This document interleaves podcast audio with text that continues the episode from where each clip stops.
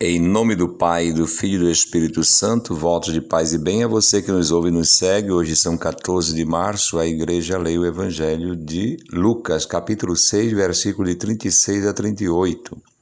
Naquele tempo, disse Jesus aos seus discípulos: Sede misericordiosos, como também vosso Pai é misericordioso. Não julgueis e não sereis julgados. Não condeneis e não sereis condenados. Perdoai e sereis perdoados. Dai-vos será dado. Uma boa medida, calcada, sacudida, transbordante, será colocada no vosso colo, porque com a mesma medida com que medirdes os outros, vós também sereis medidos.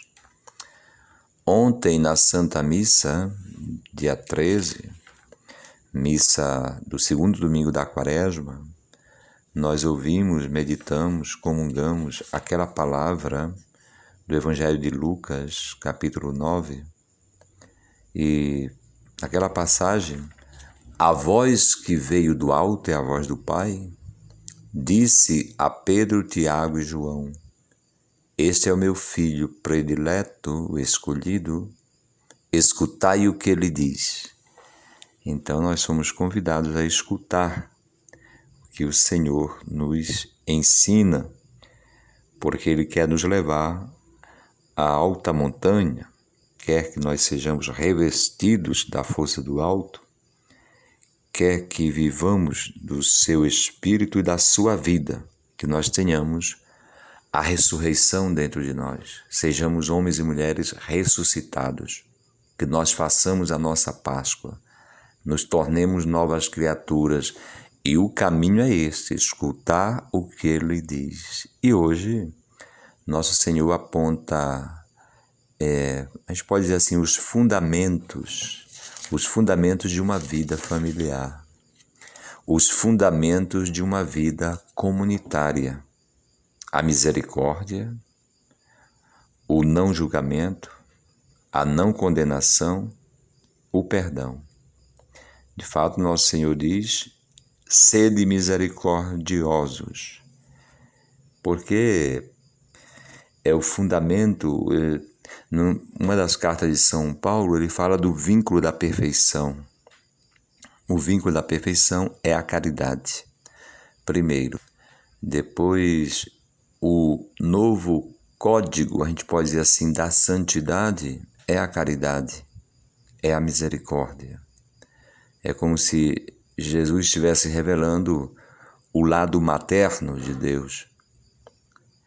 Deus é misericordioso, somos convidados, porque somos filhos, a sermos como o Pai, o Pai eterno, sendo misericordioso.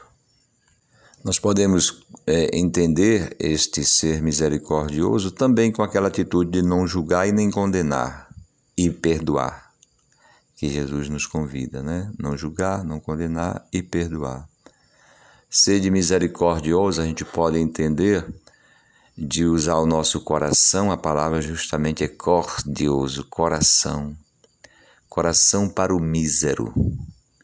Em outras palavras, a gente considerar que o outro, nós mesmos também, somos convidados a sermos misericordiosos para conosco mesmo. É, o outro, a outra, é mísero. Em que sentido? É, tem fragilidades, tem fraquezas, e a gente levar isso em consideração. Quando há uma pessoa muito agressiva, nós podemos também nos tornarmos agressivos com essa pessoa. Ou podemos meditar também, mas por que essa pessoa é tão agressiva, não é? Parece que não conhece ternura, nunca conheceu amor, tem esse lado da gente ser misericordioso, perdoar e não condenar, levando em consideração a fraqueza do outro, a fragilidade do outro. Sede misericordiosos. É, a pessoa não, não tem ou não teve é, algumas capacidades e merece, portanto, a misericórdia. Esta é uma meditação. A outra é que é por isso mesmo, pelo motivo é, da perversidade de alguém, por um motivo muito maior, a gente usar de misericórdia. Isso aqui nós estamos em um outro mundo. É o mundo de Deus. Não é o mundo daqui dessa terra, digamos assim, é o mundo de Deus. Ali Jesus Cristo vivia isso. E os santos viveram isso, porque a caridade é o vínculo da perfeição. Às vezes as pessoas meditam dizendo, mas Frei, isso não vai fazer com passar a mão na cabeça, como o pessoal diz, não é? Será que essa forma a gente vai combater o mal no mundo? A violência que há no mundo, o pecado que há no mundo? Nós acreditamos que esta é a única força que pode vencer o mal no mundo, porque as outras forças nós já usamos desde quando o mundo é mundo, que é a retaliação, não é isso? A prática da justiça. Nós já usamos e nunca, e nunca deu certo isso. A gente, você me faz o mal, aí eu revido e faço o mal com você. Antes tinha só um mal, agora tem dois males. Então, nosso Senhor está indicando o caminho para erradicar o mal, a violência, a agressão, a injustiça que há neste mundo. É este mundo de Deus que pode sanar e curar este nosso mundo.